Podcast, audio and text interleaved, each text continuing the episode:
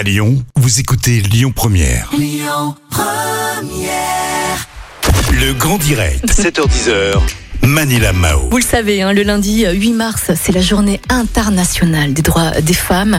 Et euh, tous les jours cette semaine, nous ferons un zoom hein, sur les femmes lyonnaises qui excellent dans leur domaine et qui redoublent de force et de courage. Et ce matin, j'ai le grand plaisir euh, de recevoir euh, Sophie Tran, une grande communicante, la communicante qui fait bouger Lyon. Sophie, bonjour et bienvenue. Bonjour Manila, bonjour à tous. Alors Sophie, vous avez créé votre propre agence de marketing digital, l'agence Calici en 2017, et vous avez organisé plus de 20 événements euh, depuis. Comment vaincre les préjugés lorsqu'on est une femme d'origine euh, étrangère qui travaille dans le marketing et qui a une certaine influence à Lyon, dites-moi? Alors moi j'ai eu de la chance de ne pas vraiment avoir eu de de jugement de ce côté-là, mais c'est vrai que pour euh, pour vous avouer, à chaque fois que j'organise un événement ou que je suis dans une école ou que je suis dans une réunion d'entrepreneurs, je suis la seule asiatique. Et c'est vrai que ça m'a toujours fait euh, fait rire parce que je me dis mais euh, c'est bizarre quand même, euh, euh, on est on est beaucoup etc. Mais à chaque fois, vraiment sur tous les événements, je suis là mais, mais elles sont où mais toutes mes autres euh, Les, les autres copines, etc. Mais c'est ça. Et en fait, euh, je sais pas, c'est peut-être euh, des freins ou, ou des personnes qui sont pas tombées euh, au bon moment euh, en face de moi, etc. Mais euh, en tout cas, euh, ça a jamais été un, un problème pour moi. Et au contraire, je trouve que c'est une valeur ajoutée de pouvoir euh, euh, apporter, euh, apporter mon, mon savoir, mon grain Hmm. sur, euh, sur tout ce qui se passe euh, sur Lyon. Et euh, je suis complètement fière de mes origines vietnamiennes. Et euh, c'est vrai que des fois, on se rappelle plus de moi en disant ah, mais oui, je sais, c'est euh, c'est Sophie, c'est c'est l'asiatique qu'on a rencontré à l'événement. Bon, je le prends, euh, je le prends plutôt de manière euh, de manière drôle, mais Ouais. voilà, c'est vrai que ça fait une petite une petite valeur ajoutée par rapport à toutes les entrepreneurs que je rencontre sur Lyon. Alors quel obstacle est-ce que vous avez pu rencontrer hein, durant durant votre expérience et comment est-ce que vous les vous les avez surmontés justement en tant que femme? Alors, je pense qu'en tant que femme et encore plus en tant que femme entrepreneur, on est euh, face à des obstacles au quotidien, que ce soit de la vie quotidienne ou Hmm. par rapport à notre entreprise, notre business. Moi, j'étais euh, dans une entreprise, j'étais salariée et euh, je me sentais pas très bien que ce soit au niveau de l'équipe, des missions, etc. Et euh, c'est vrai que euh, j'ai réfléchi, j'ai eu l'opportunité de euh, lancer mon entreprise et mon agence.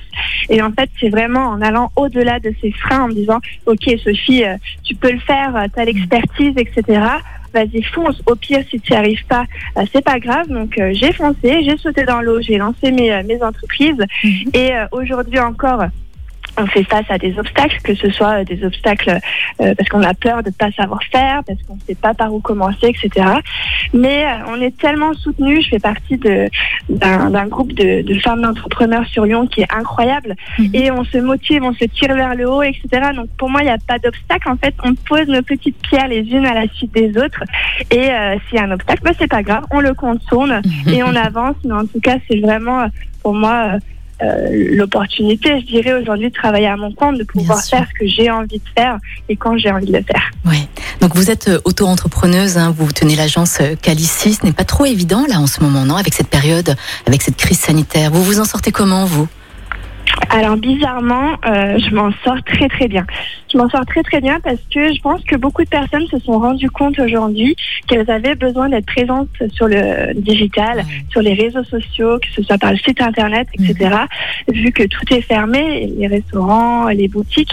Donc aujourd'hui, pour garder le lien et le contact, c'est vraiment le, le digital qui lie les personnes. Mhm. Donc euh, les gens aujourd'hui ont eu une prise de conscience et du coup, euh, c'est cool pour moi parce qu'ils m'appellent pour me dire, bah voilà, maintenant j'ai le temps, j'ai rien d'autre à faire. Donc euh, je préfère investir mon argent et mon temps dans le digital, Mhm. chose que je n'avais pas le temps de faire avant. Donc du coup, euh, j'ai beaucoup de clients qui m'appellent aujourd'hui pour euh, soit se former sur les réseaux sociaux, faire leur site internet ou, ou autre pour au moins être prêt lors de la De la prochaine reprise. réouverture qu'on espère prochaine. Alors comment est-ce qu'on s'impose en tant que femme communicante, en tant qu'entrepreneuse dans une ville aussi grande que notre métropole? C'est pas évident parce qu'il y a beaucoup de concurrence quand même. Oui, c'est vrai, il y a énormément de personnes et je pense de plus en plus dans le digital. Mais euh, je pense que ce qui fait vraiment la différence, c'est euh, le lien qu'on crée avec les différents clients, avec les différentes personnes. Mm. Moi, j'ai jamais eu autant de chance que de rencontrer euh, euh, des personnes, des entrepreneurs, grâce à l'organisation de mes événements, Mhm. grâce au groupe euh, d'entrepreneurs, etc., que je mène aujourd'hui.